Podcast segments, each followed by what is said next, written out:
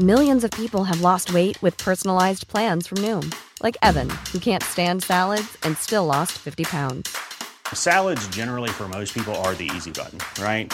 For me, that wasn't an option. I never really was a salad guy. That's just not who I am. But Noom worked for me. Get your personalized plan today at Noom.com. Real Noom user compensated to provide their story. In four weeks, the typical Noom user can expect to lose one to two pounds per week. Individual results may vary. Estábamos durmiendo tranquilamente. A las 4 de la mañana sentimos un gran terremoto. Desperté a mi mujer y a mis hijos y corrimos hacia la puerta de salida. La abrimos y de repente todo el edificio se derrumbó.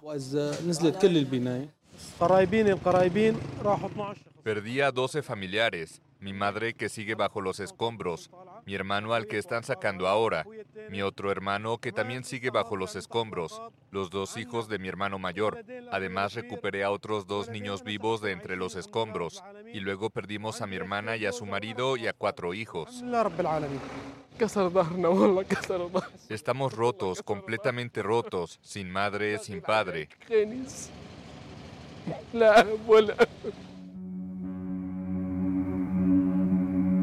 Amigos y amigas de las claves del mundo, los saludamos una vez más con mucho gusto en este podcast de Organización Editorial Mexicana. Soy Víctor Hugo Rico, editor de la sección de Mundo del Sol de México y hoy junto con mi compañero y amigo Jair Soto vamos a tratar pues un tema que está en este momento dando la vuelta al mundo. Ya habíamos hablado en los primeros podcasts de este año de que este 2023 había iniciado con todo que se preveía un año difícil por muchas razones, que había arrancado pues lleno de información, de conflictos, de situaciones que prefiguraban un año pues complicado. Y para terminar de dar esta puntilla a este inicio de 2023, nos encontramos con un desastre natural que ha causado terrible conmoción a nivel mundial, eh, un terremoto seguido de réplicas y otro fuerte terremoto que está dejando el sur de Turquía y el norte de Siria completamente devastado.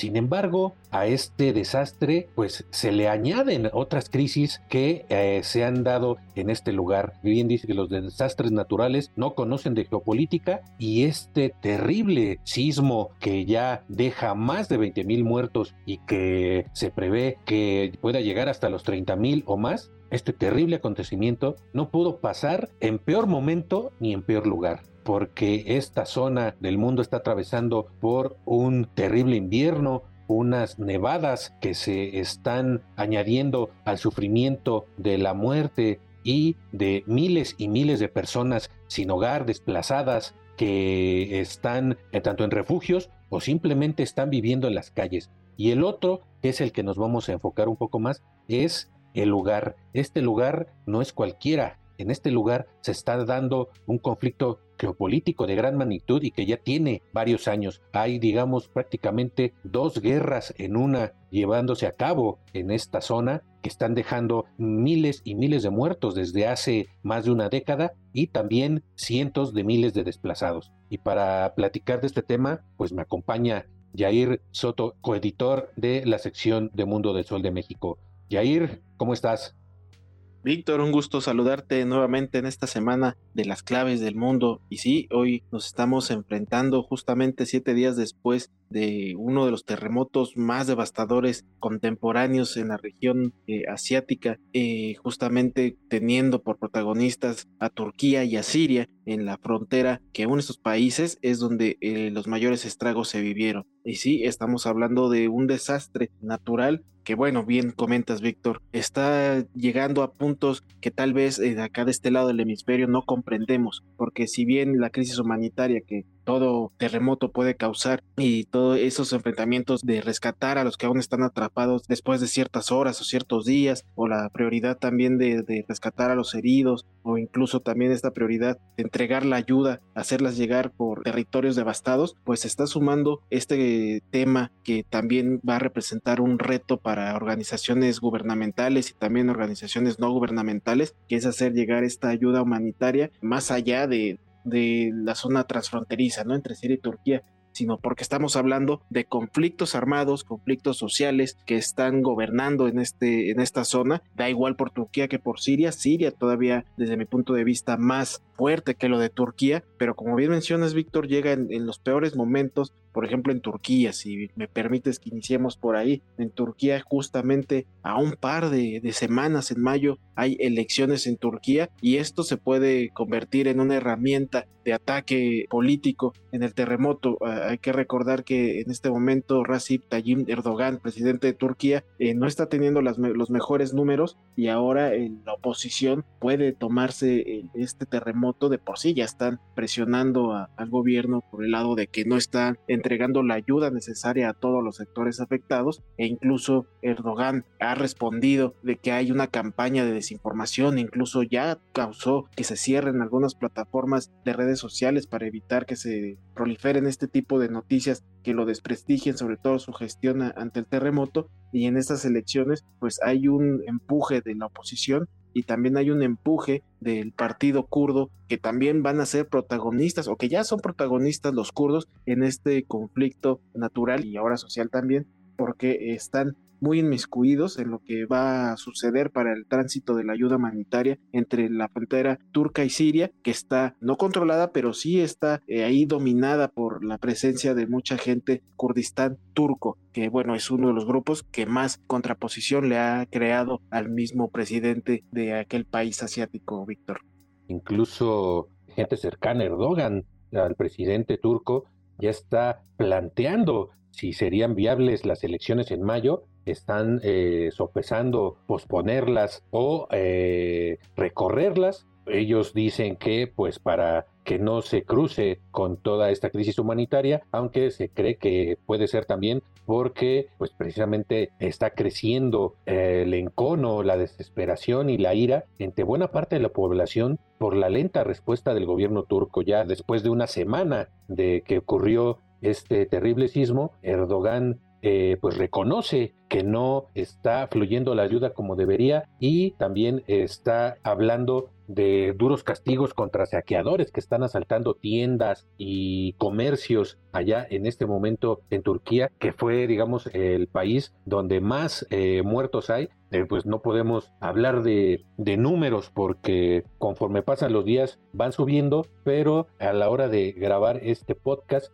ya se habían superado los 20.000 muertos en Turquía y en Siria, la mayor parte en la zona en el sur de Turquía, y este malestar de la población se nota en el ambiente, ya que pues eh, dicen dónde está el Estado, mucha gente se pregunta, ya que en otras tragedias fluía mejor la ayuda humanitaria nosotros como civiles apoyamos a estas personas, pero no soy una grúa. No puedo levantar estos bloques de hormigón. Soy madre. Mi corazón apenas puede soportar tanto dolor. ¿Dónde está el ejército? ¿Dónde está el Estado? ¿Dónde está la unidad?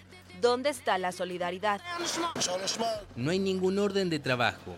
Hay trabajo, pero no hay orden. Tampoco hay orden respecto a los refugios. Tengo que ir y quedarme en una parte remota de Adiyaman.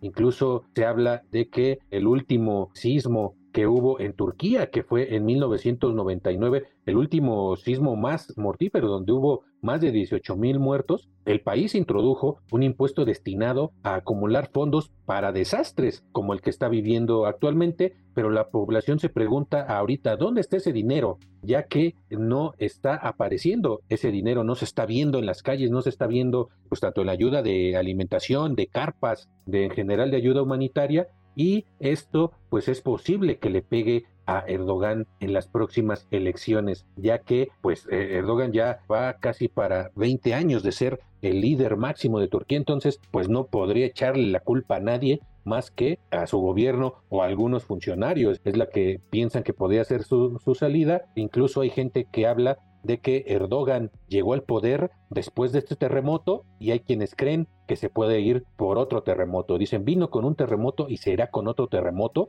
Es lo que se preguntan periodistas, sobre todo opositores. Y ante estas críticas, el gobierno, como bien dice Jair, ha mandado a callar eh, sobre todo Twitter, que siempre ha sido de los medios fundamentales para que la población se organice, sobre todo pues para la cuestión de la ayuda eh, humanitaria. Y por el otro lado, eh, como ya lo adelantabas, está el problema de que este sismo pegó en una parte muy sensible de Turquía, que es el Kurdistán turco, ¿no? Ante eh, lo que se está hablando es que el gobierno turco está bloqueando la ayuda humanitaria hacia estas organizaciones kurdas, pues que están en guerra con el Estado turco no desde la época de Erdogan, sino desde hace muchísimos años. Entonces, las organizaciones kurdas están llamando a pues organizaciones internacionales, a la Media Luna Roja que opera en las zonas devastadas, a que ayuden a esta zona de Turquía porque el gobierno turco está prácticamente eh, bloqueando la ayuda y les está pues desde hace muchos años declarando la guerra y ahora eh, les declara la guerra desde la cuestión de la ayuda humanitaria. Pero ¿quiénes eh, son los kurdos? Estos kurdos son considerados la minoría étnica sin estado propio más importante de Oriente Medio, ¿no? Son un pueblo de origen iranio que habitan en las regiones eh, montañosas de esta zona del Kurdistán en Asia Occidental y que está repartida entre Siria, Irak, Turquía e Irán. Es toda una zona de cuatro países la que abarca esta zona llamada el Kurdistán. Sin embargo, la mayor parte de los kurdos habita en Turquía y los levantamientos nacionalistas de los kurdos pues se han producido periódicamente, no solo en Siria y en Irak, pero sobre todo en Turquía, desde el inicio de la guerra de independencia en Turquía y eh, también con el Imperio Otomano y actualmente la frontera con Siria es el epicentro del conflicto entre Turquía, los kurdos y Estados Unidos, Irán e incluso Rusia está metido en este conflicto. Después, en el gobierno de, del expresidente Donald Trump en Estados Unidos, cuando Trump anuncia el retiro de las tropas de su país del norte de Siria, las Fuerzas Armadas turcas comenzaron una operación militar en la región, empezaron sus primeras incursiones en esta parte, incluso entraron a Siria eh, desde 2016 y eh, pues a desatar una guerra prácticamente de exterminio contra estos pueblos kurdos que consideran terroristas y que ya ha causado más de 60 mil desplazados según diversas eh, organizaciones. El objetivo militar de Ankara es la milicia kurda de las Unidades de Protección Popular, o YPG, que lideran las fuerzas democráticas sirias esta es una alianza kurdo-árabe con la que Estados Unidos trabajó para derrotar al Estado Islámico. Estas fuerzas kurdas fueron fundamentales en la lucha de Estados Unidos, de los eh, militares estadounidenses, para derrotar al Estado Islámico en Siria y que países como Irán y como Rusia acusan de que pues son grupos yihadistas islámicos que han eh, causado ataques terroristas e incluso Turquía los considera así como un pueblo terrorista. E incluso en el 2022, Erdogan anunció que estaba preparando una próxima incursión militar a estos territorios de nuevo, aunque se quedó, digamos, en los preparativos, todavía no hay eh, nada confirmado, sin embargo, estos grupos están causando un conflicto que va más allá de la zona, incluso rosa con la OTAN y con la actual guerra en Ucrania, ya que Turquía ha vetado el ingreso tanto de Finlandia, pero sobre todo de Suecia, a la OTAN, ya que, según el gobierno de Erdogan, Suecia apoya a los grupos kurdos que ellos consideran terroristas y que por eso pues no va a dar su voto Turquía para que eh, Suecia ingrese a la OTAN después de que inició la invasión rusa a Ucrania, pues eh, estos países pues eh, vieron la amenaza rusa como pues la oportunidad de ingresar a la OTAN después de tantos años. Y de ahí de este conflicto en el Kurdistán turco pero también sirio pues eh, saltamos a la otra guerra que se libra en esta zona que es pues los combates entre el gobierno de Bashar al-Assad y los grupos rebeldes y grupos yihadistas que controlan precisamente esta región de Idlib, de Alepo, que fueron las más golpeadas por este sismo y que están necesitando con desesperación ayuda humanitaria, pero que ahí es donde eh, la comunidad internacional en este momento tiene pues un quebradero de cabeza porque no saben cómo poder ingresar ayuda humanitaria a estas zonas y también si van a otorgar ayuda humanitaria al gobierno de Bashar al-Assad, que pues lo tienen prácticamente aislado internacionalmente y golpeado por múltiples sanciones, Jair. Sí, así es, Vic. Recordar que desde 2011 Siria está enfrentando esta guerra civil provocada por esa primavera árabe. Siria no quedó excluido de este conflicto, simplemente que Bashar al-Assad eh, aplicó mano de hierro contra las manifestaciones eh, y perdió gran territorio bajo su control y de ahí nace el control de estos grupos rebeldes de Idlib, eh, donde pues prácticamente es donde también se está sufriendo gran parte de las secuelas de este terremoto por el lado sirio. Y sí, las sanciones internacionales pues ahora pueden estar en una contraposición debido a que precisamente por esta guerra Occidente tiene totalmente eh, bloqueado al país sirio, tienen simplemente abierto una frontera precisamente con Turquía, donde pueden hacer, eh, eh, han hecho el ingreso ayuda humanitaria, de hecho por ahí llegó el primer paquete de ayuda humanitaria por esta frontera con Turquía. Y destacar de que Siria en estos momentos simplemente tiene por aliados a Rusia y a Irán. Y, y bueno y ahorita Rusia pues está en un conflicto en una guerra que pues ya bien sabemos de qué trata, de qué va. E Irán, por otro lado, también está en estos momentos con máximas tensiones con eh, Occidente por el tema nuclear, por el tema de las protestas. Entonces están ellos lidiando con sus propios problemas en este momento. Sin embargo, este, esta situación del terremoto, de alguna manera, Bashar al-Assad puede encontrar ahí un guiño de esperanza para que pueda romperse un poco este bloqueo internacional, precisamente por el ingreso de ayuda humanitaria. Pero la situación de, de esto de que se están quebrando las cabezas eh, por parte de, Occidente, pues tiene totalmente pues eh, razón de ser, debido a que por un lado eh, Siria ha pedido ayuda internacional a la Unión Europea, a Estados Unidos, rompió ese silencio que tenía, este muro que tenía con, con Occidente y pidió ayuda, una ayuda que a primera instancia guardó silencio, no contestaron, pero días después Occidente ha decidido que sí va a aportar ayuda humanitaria, va a entregar dinero. La situación es de cómo se va a entregar ese dinero y cómo se va a garantizar de que ese dinero vaya realmente a las zonas afectadas, que como ya mencionábamos, eh, son principalmente zonas controladas por rebeldes. Entonces, el gobierno sirio dice, perfecto, eh, denos la ayuda humanitaria, la única condición es de que nosotros la tenemos que administrar. Y por eso mismo es que entran estas dudas de si Occidente la entrega o no, porque sabemos de que eh, conflicto es a muerte totalmente entre el régimen y las zonas rebeldes y no sabemos, no sabe eh, estas potencias occidentales si realmente se pueda entregar o si realmente puede existir alguna coordinación y los métodos para llegar a cabo esa coordinación también es un tema que pues está totalmente espinoso. Y por otro lado, si nos enfocamos en la ayuda humanitaria que está entrando por el lado de Turquía, la única frontera que está abierta hasta el momento, también es alto riesgo, porque no simplemente es ingresar la ayuda humanitaria a territorio sirio y ya se entrega y se acabó, no, se tiene que considerar varios aspectos. Por un lado, estas organizaciones gubernamentales o las no gubernamentales tienen que lidiar con los grupos, ya sea del régimen, que están esperando enfrentarse con los rebeldes, los mismos rebeldes, también por otro lado al, al Kurdistán, que ya eh, hablaste muy bien, Vic, y por otro lado también a los grupos yihadistas y algunas reservas del Estado Islámico que están ahí controlando. Todos estos grupos están concentrados en el norte de Siria, que es donde está principalmente la afectación por el terremoto. Entonces sí es un panorama totalmente complicado, sobre todo en el tema eh, sirio.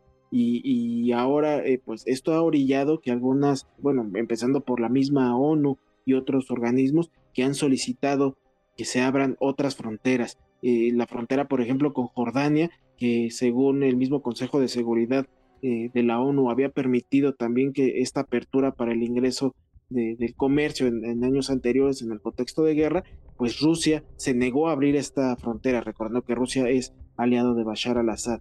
Entonces han solicitado a Rusia que también permita que ayude a Siria a abrir más fronteras eh, y por otro lado a países occidentales que finalicen este bloqueo para que puedan entrar por otros lados eh, esta ayuda humanitaria. Pero sí, evidentemente, pues evaluar cómo se va a entregar esta ayuda, cómo se va a, coordinar la entrega, cómo se va a repartir. Ese es el gran dilema que está enfrentando en estos momentos Siria, Vic. Sí, hay que eh, nada más puntualizar esta división que tiene Siria, este norte del país que hablaba ayer, pues está prácticamente, o sea, dividido en dos, ¿no? Ya hablabas de las ciudades como Alepo, que son de la, que han sido de las más golpeadas por el, terremoto, pero que también eh, son de las más golpeadas por la guerra civil, que ya va para 12 años. Los núcleos de población eh, más afectados en Alepo están controlados desde hace seis años por el gobierno de Damasco y la zona de Idlib, que resiste en manos de los rebeldes. Esa es la división de esta parte donde más muertos ha habido o está habiendo por estos terribles terremotos. Alepo fue reconquistada por las fuerzas del presidente Bashar al-Assad con ayuda de los rusos, principalmente en una guerra sangrienta que dejó prácticamente destruida la ciudad,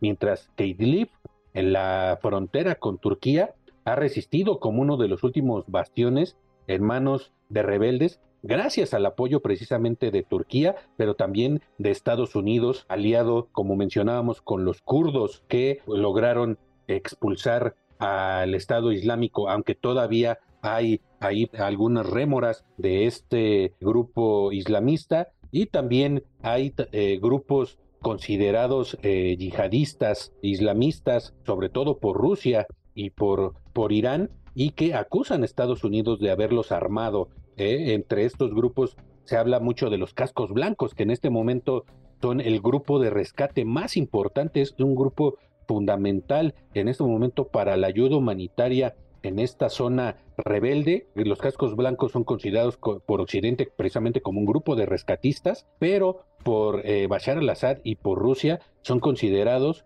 un grupo terrorista aliado con grupos yihadistas eh, islámicos. Es el terrible dilema que enfrenta esta zona del mundo, ayudar a la población en este contexto político de un régimen que desencadenó una guerra civil que ya eh, dura más de 12 años es complicado, es lo que dicen, por ejemplo, gobiernos como el de Francia, ¿no? También Médicos Sin Fronteras, esta organización que está eh, actuando en, diferentes partes del mundo, entre ellos en Siria, dice que Siria sigue siendo una zona oscura desde el punto de vista legal y diplomático, precisamente por todas las sanciones que ha recibido el país. Hay que recordar que en 2014, en, la, en pleno auge de la guerra entre Bashar al-Assad y los rebeldes eh, sirios, el Consejo de Seguridad de la ONU aprobó la utilización de dos pasos fronterizos eh, con Turquía, uno con Irak y otro con Jordania, precisamente para pasar apoyo eh, humanitario a estas zonas que pues ya se hablaba de decenas de miles de desplazados, además de eh, más de 300 mil muertos que ha dejado esta guerra, pero decenas de miles de desplazados y de refugiados estaban ya eh, en esta, desde hace más de cinco años, en condiciones sumamente vulnerables, pero al final había muchas trabas precisamente por las sanciones occidentales que impedían eh, apoyar al eh, gobierno de Bashar al-Assad y que ahora pues no se sabe bien cómo se van a sortear ya que pues fueron adoptadas por varios países. Entonces, esta es, eh, digamos, la tragedia, la doble y hasta triple tragedia que está viviendo esta zona del mundo, Jair. Así es, Vic. Así que el tema del, del terremoto, pues no va a quedar eh, la desgracia que dejó, que desde luego es desafortunada, sino ahora también lo que va a suceder a mediano y a largo plazo va a definir totalmente el futuro de ambos países. Y bueno, y nosotros nos vamos a despedir, Vic. Muchísimas gracias por habernos acompañado una semana más a las claves del mundo. Los invitamos a que nos sigan escuchando todos los lunes. Hay un episodio nuevo de las claves del mundo el cual podrán encontrar en las principales plataformas de podcast como Spotify, Google Podcast, Apple Podcast, Acast, Amazon Music y Deezer. Ahí podrán encontrar también todo el contenido que Organización Editorial Mexicana pone a su disposición.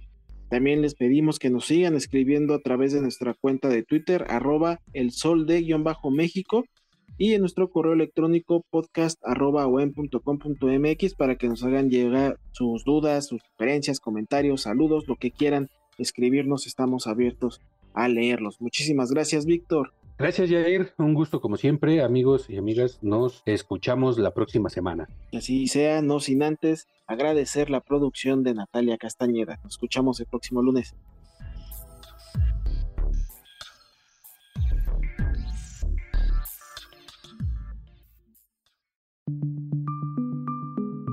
Es una producción de la Organización Editorial Mexicana.